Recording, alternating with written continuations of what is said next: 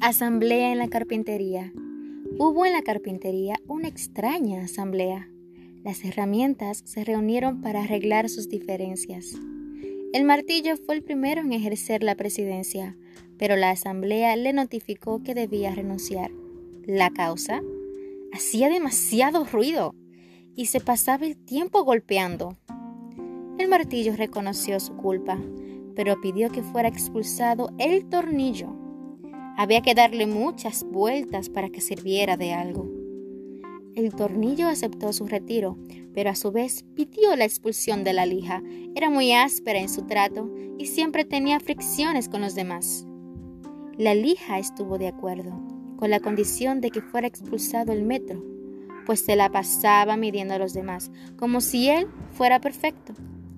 En eso entró el carpintero, se puso el delantal e inició su trabajo utilizando alternativamente el martillo, la lija, el metro y el tornillo. Al final, el trozo de madera se había convertido en un lindo mueble.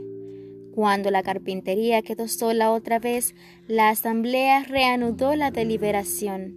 Dijo el serrucho, Señores, ha quedado demostrado que tenemos defectos, pero el carpintero trabaja con nuestras cualidades. Eso es lo que nos hace valiosos. Así que no pensemos ya en nuestras flaquezas y concentrémonos en nuestras virtudes. La asamblea encontró entonces que el martillo era fuerte, el tornillo unía y daba solidez, la lija limaba asperezas y el metro era preciso y exacto. Se sintieron como un equipo capaz de producir hermosos muebles y sus diferencias pasaron a segundo plano. Moraleja.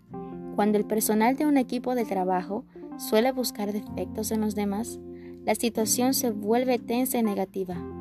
En cambio, al tratar con sinceridad de percibir los puntos fuertes de los demás, florecen los mejores logros. Es fácil encontrar defectos, cualquier necio puede hacerlo.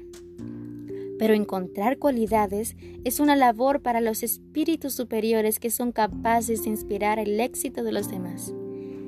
Esta historia fue tomada de la recopilación de historias de La culpa es de la vaca.